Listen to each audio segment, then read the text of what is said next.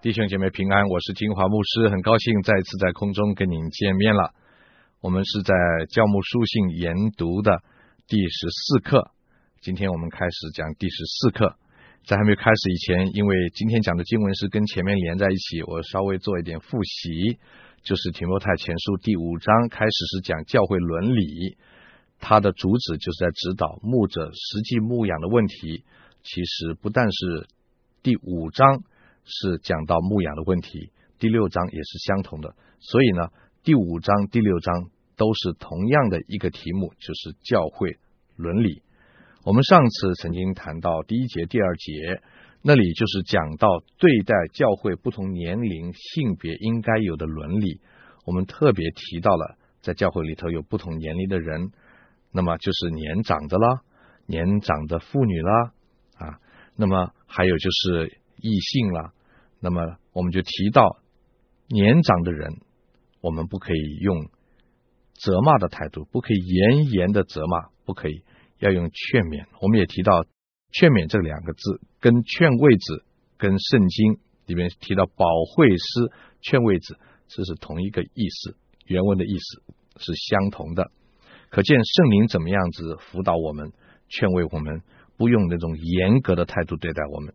我们要用同样的态度来对待教会的弟兄姐妹，这是一个普遍的伦理。那么同时，我们也提到这个伦理就是讲到教会是神的家，教会的弟兄姐妹就是我们的肢体，所以我们应该用肢体的爱，phileo 啊，兄弟之间肢体的爱来彼此相待。所以这是整个伦理的一个出发点。特别我们强调就是传道人在异性的这个辅导方面要特别留意，我们对待异性。要很小心，免得陷在网络的里边。保罗他用四个字来提醒，就是说要清清洁洁的。接下来今天呢，我们要谈的就是对待寡妇的伦理，这是在第三节里边提到的。第三节说要尊敬那珍贵寡妇的，那么这一节圣经可以说是从第三节。一直到十六节的一个要节，钥匙的钥，就是主要的经文，开启这段经文的一个钥匙，就是尊敬那真为寡妇的，要尊敬寡妇。这个尊敬两个字啊，在希腊文原来的意思，就是用实质的给予来表示尊敬，不是口惠。讲讲好听，哎呀，敬重你，给你行个礼，拉拉手啊，表示我对寡妇的敬重，不是，而是说用实质的给予来表示敬意。好像西方的教会哈、在海外的教会，他们常常在传道人的信封上写了一个英文字，叫做 honorarium。honorarium 的意思就是说敬奉，那意思就是说。传道人给我们的服侍，我们感谢你，我们给你一个实质的感谢，对你的敬奉。那里面呢，就有一些奉献的钱在那个里面。啊，那么啊，是同样的意思。我们中国人喜欢叫它车马费，其实这是错的哈。哪里是车马费？传道人来几个小钱，坐车子来，坐公车来，你就给他几个公车钱嘛？不是的，而是说那是敬奉。所以那个奉献是常常超过这个这个车马费的哈。那个外国人就是说那是 honorarium，意思就是实质的尊敬，用实质的礼物来表示尊敬。可见呢，敬尊敬寡妇不是形式的，而是需要实际的行动和物质上的贡献，用物质上的给予来表示我们出于内心对他们的尊敬。和感激。当时哈，在这个啊新月的时代了哈，很多的妇女都是不外出工作的，她们都是依靠丈夫来生活。所以，如果丈夫离开世界的时候，寡妇就常常成为一个社会的问题。我们应不应该说是社会的问题，也是教会的问题。不但是教会的问题，也是寡妇个人的问题，就是她怎么生活呢？所以呢，当时初代的教会非常注意慈惠的工作，尤其是在照顾寡妇的事上。记不记得使徒教会第一个耶路撒冷教会历史上第一个教会成立的时候，过了不久，他们中间就有一些为了照顾寡妇的事情上有些怨怨言了，觉得不公平了。你看，在初代的教会，在他们开始的时候，那个词汇的工作就已经非常注意寡妇的照顾，而这些寡妇不是外面的寡妇，是教会里面的人。可见呢，这是教会一个很重大的问题，有很多的寡妇在教会里头，他们失去了依靠，他们需要有人照顾。所以呀，我们从这里就看见了，就是在初代的教会已经很早很早就开始有了词汇的工作。而且以照顾寡妇为主，这是从第三节里面看见的，所以我们说这是一节要节，就是开启整段经文的一个钥匙。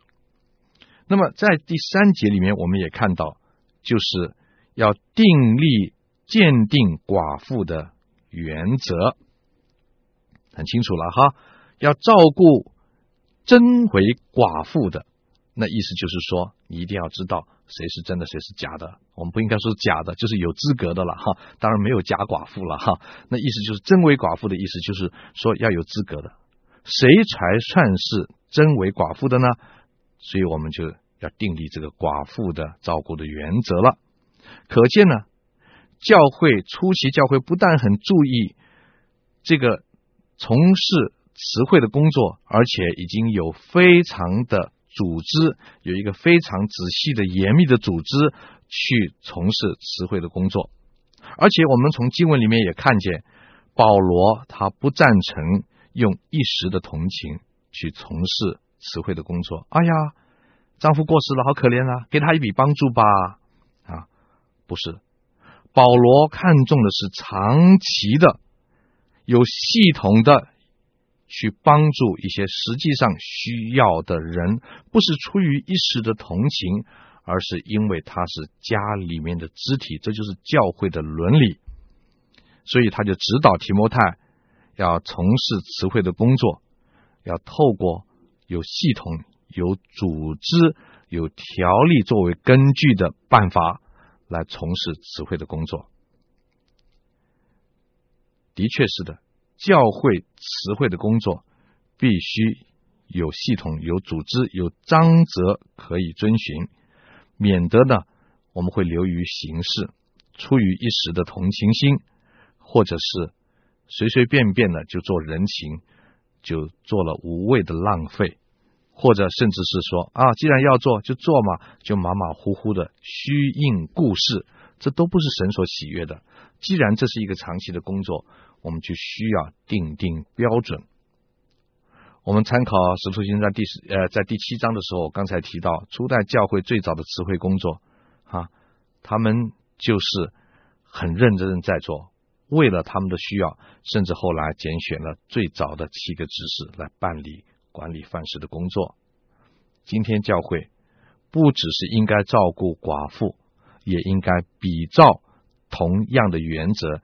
照顾教会其他需要的肢体，因为社会的环境已经不同了啊，所以呢，寡妇不一定是有真正的经济的需要，反而是可能有其他的人有这种落难的情况，有紧急的需要或者有长期的这种需要，教会应该在实质的照顾和供应上反映出对他们的一种敬重，对他们的爱。有了这样一个认识以后呢，我们就来谈谈认定寡妇和照顾寡妇的条例了。这是在第四节到第九节的经文所说的。这里说到第四节啊，这里说到寡妇有儿女或是有孙子孙女，便叫他们先在家中学着行孝，报答亲恩。因为这在神面前是可悦纳的。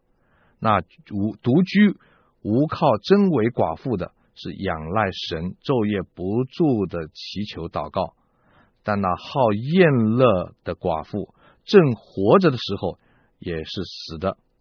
这些事你要嘱咐他们，叫他们无可指责。人若不看顾亲属，就是违背了真道，比不信的人呢还更不好。不看顾自己家里的人更是如此。我们先把经文读在这里，再加上一句：寡妇记在册上，必须年纪到六十岁，从来只做一个丈夫的妻子。这是第九节的话。在这里呢，我们就看见有一些照顾寡妇的条例了。首先，从第四节到第九节，我们刚才念的经文里面就讲到哪些人是没有资格接受教会照顾的寡妇呢？你看哈，不是所有的寡妇教会都要照顾呢。他的条例是有规定的哈。没有资格的人，第一个就是有亲人的寡妇，他们没有资格接受教会的照顾，应该由下一代的亲人去照顾他。因为照顾寡妇是子孙应尽的责任，而且是神所喜悦的，这是刚才经文里面讲的很清楚的啊，这是第一方面。第二方面呢，这里讲到独居无依的寡妇才有资格，那意思就是说，他们没有依靠，他们一个人住在那里，没有别人可以接济他们，他们才有资格。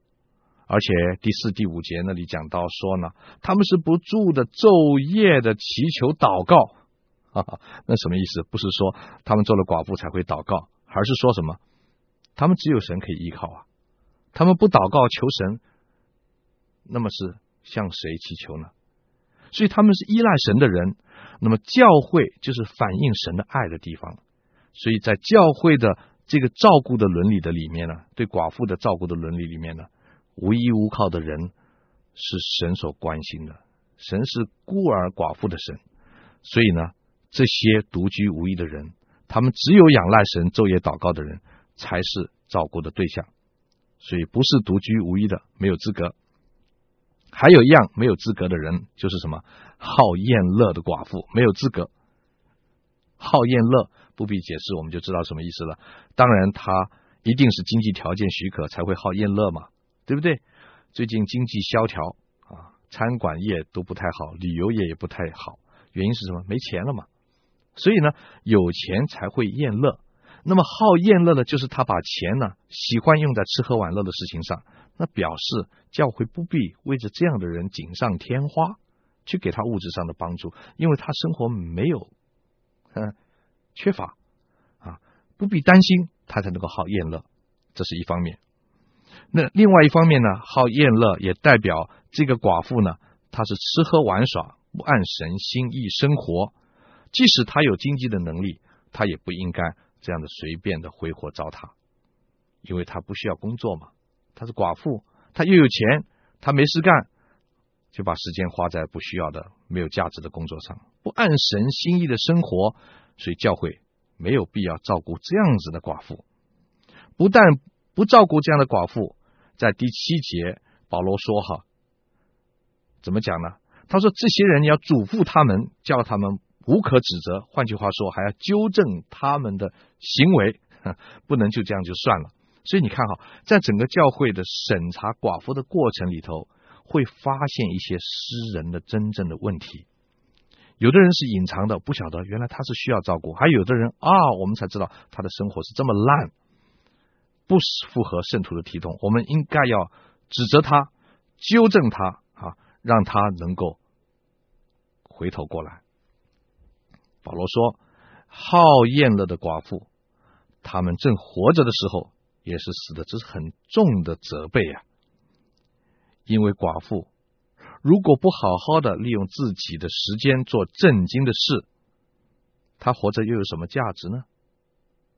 这一点我们会在底下的时候呢，再继续的啊，会提到的。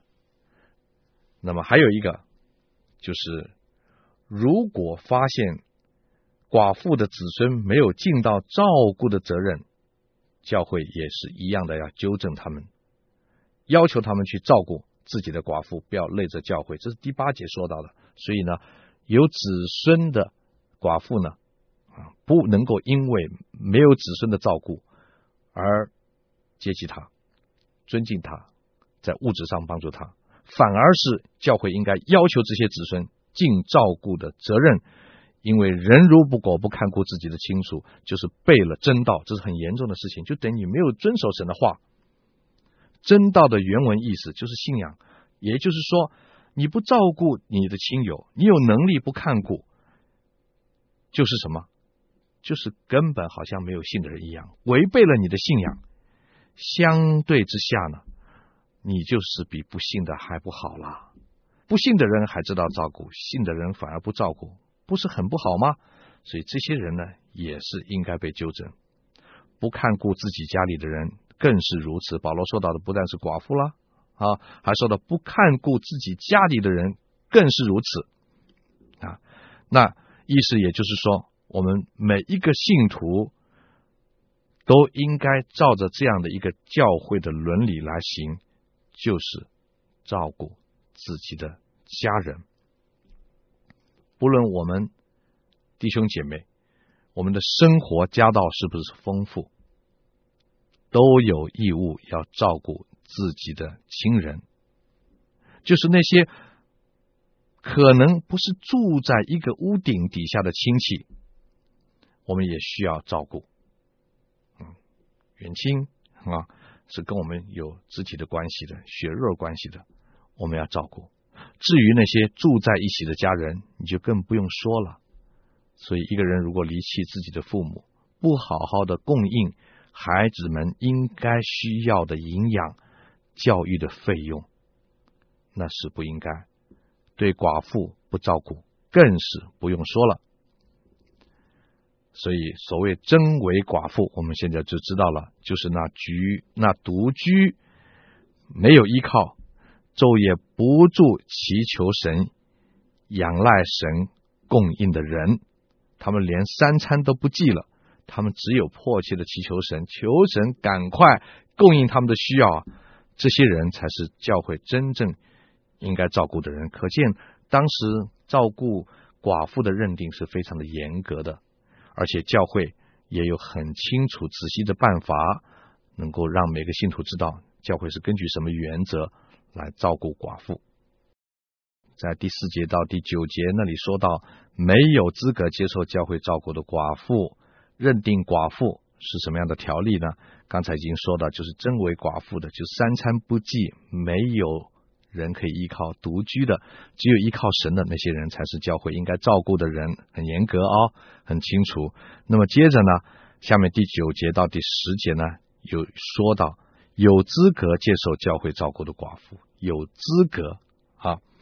那么这些人呢，已经经过了第一道的审查的程序，也就是发现他是真为寡妇的，就是真正的无依无靠、一贫如洗，只知道祷告依靠神的寡妇，他们就要接受接下来以下的审核了。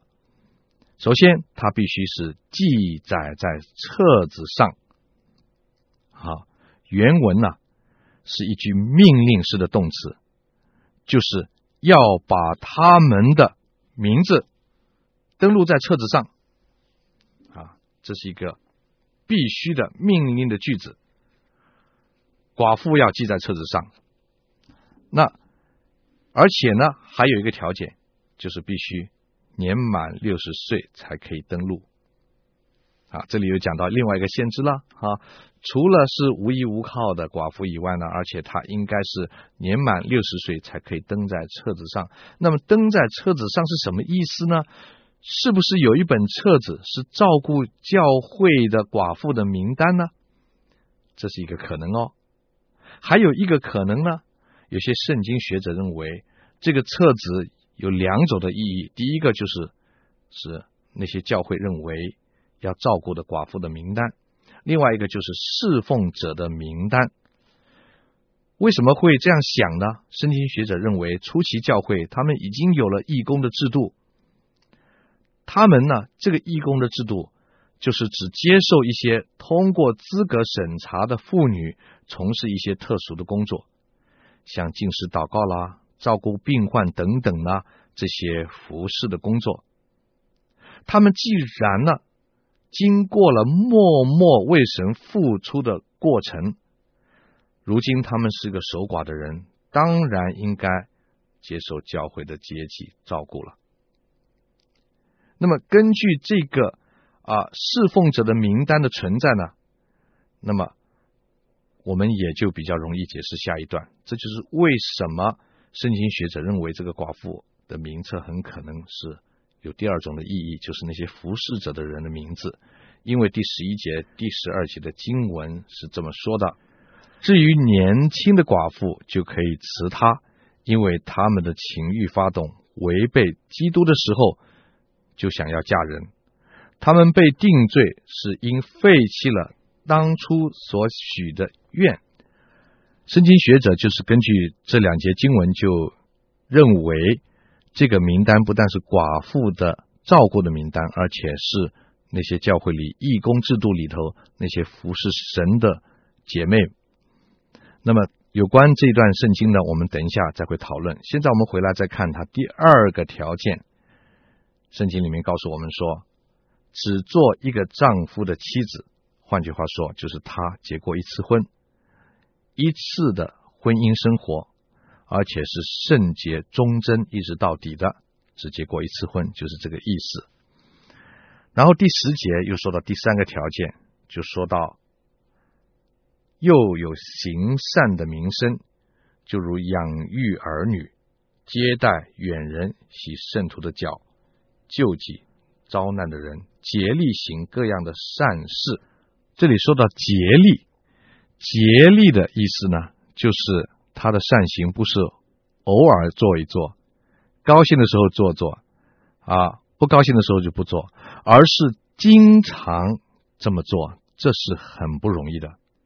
一个人能够长期的做这些刚才所说的这些事情是不容易的。养育儿女不是一个短期的工作，而是一个长期的工作；照顾家人不是一个短期的工作，是一个长期的工作；接待远人也不是偶尔一次，经常家里有客房。接待自己的朋友，洗圣徒的脚呢，就不是啊，单单是接待远人了。洗圣徒的脚的意思就是接纳信徒在自己的家里，表示他爱教会里的人。那么接济遭难的人，这就表示他怜悯不相识的人，有了困难，他就帮助他，接待他，不但是在金钱上帮助他。可能还接到家里来，暂时的短住啊，甚至可能更长的时间也不知道。就是这个意思，就是接济遭难的人，怜悯那些不相识的人，而且不是经不是一次两次，而是经常如此，竭力行各样的善事。除了刚才所说的以外，还有其他各样的善行，通通在里面。你看啊，所以一个人能够得到。这样子的名誉不是一朝一夕可以得到的，需要经过长时间的。所以呢，为基督的名有好见证的姐妹，她守寡的时候，教会应该要尊敬她，而且是用实质的贡献来表示对她的尊敬。那么从第十一节到第十五节还提到另外一件事情，就是规劝年轻寡妇应有的伦理。刚才我们已经说到了啊，这两节圣经我们放在后面要来特别的谈，就是因为有的圣经学者认为那个名单呢，不单是一个啊照顾寡妇的名单，而且是一个义工的名单。原因就在这一段圣经，因为这里说可以辞他们。因为他们的年轻啊，他们年纪轻，所以可以辞他们。那意思就是拒绝把他们的名字放在有资格服侍的义工名单上。拒绝他们的理由是什么呢？因为他们他们可能会背约，违背基督，意思就是违背向基督所许的愿，并不是说不信耶稣了哈。可能呢，是指这些妇女，当他们在。参与这个义工的行列的时候，需要向神许愿，才能够加入这个服侍的行列。那么许愿的内容是什么呢？很可能就是一生服侍基督，不再嫁人。这很了不起啊，因为他们已经是没有家了，所以他们就把自己甘心的献给基督，一生不再嫁人，许这样的愿。可是呢，保罗说，为了他们的好处啊，不希望他们被迫有一天呢，因为他们年轻就放弃了他们所许许的愿，被愿了啊，所以呢，要拒绝把他们的名字放在有资格服侍的义工名单上面，等到他们到了六十岁再说吧。啊，十二节更清楚的解释，这个被定罪呢，也可以翻译作受批评、受批判。那么受批判、受批评的原因，就是因为他们违背了自己对基督的信约。所以你看，这个压力是很大，因为你在公众人的面前曾经立了约，加入了服侍的行列，不再嫁人。到后来你说我又要结婚了，那不是会受批判吗？还有一个。被定罪的原因，就是他们在违愿之后，他们把精力用在不当的地方，就是第十三节所说的，他们呢习惯懒惰，挨家闲游，不但是懒惰，又说长道短，好管闲事，说些不当说的话。你看哈，结果他们把精力放在这些游手好闲的事情上，而且是惹是生非的事情上。这实在是很不好的事情。那通常姐妹都有这样的习惯啊啊，通常姐妹比弟兄厉害，但是不是绝对的。但是呢，另外一方面，我们也看到，就是保罗也是为了他们的好，希望他们不要这样做。所以保罗就鼓励这样的人应该再嫁人、养育儿女、治理家务，这样子的话就不给那些仇敌留下了话柄，可以羞辱他们。那么这是保罗的一个善意呢，而且呢，保罗在第十五节还说了，这种背约的事情、违愿的事情，已经发生了好几次了，不止一次，是好多次了啊！所以保罗希望这样的事情不要太太多发生，常常发生。这些人是转去跟从了撒旦，这意思就是表示他们的行为已经不是改嫁别人这么单纯了。而是说到他们是做了恶事，把信仰也丢弃了。有可能的，他们年轻，他们改嫁了别人，干脆连信仰也不要了。所以保罗说这样是不好的，这样的人不可以在册子上。这也是为什么有些解经家他们认为这个寡妇记在册子上的人不能年轻，而且在六十岁以上，就是因为这些人他们服侍主，他们理当得到教会的对他们实质的尊敬。那么最后我们做个小的结论。我们就比较前几章说到教会领袖的资格和提摩太应尽的榜样等等，就会发现教会无论是在拣选领袖，甚至在这里说到的拣选义工，甚至从事词汇工作的过程，都必须有组织、有章则可以根据，而且在人事上要做周密的考虑。审慎的观察一个人长期的生活见证，这一点呢，实在可以给我们今天牧养教会的人在人事治理和从事词词汇的工作上一个很重要的提醒。保罗他不是一个随随便便的人，他提醒我们教会在各样的事情上都应该有规制、有根据，免得落人口实，并且用体谅的心。先预防那些可能软弱的人，免得教会的善心反而变成仇敌攻击的把柄。这就是保罗的心意。今天时间已经到了，我们就停在这里。盼望你能够写信来跟我讨论信仰的问题。我们下一次再会。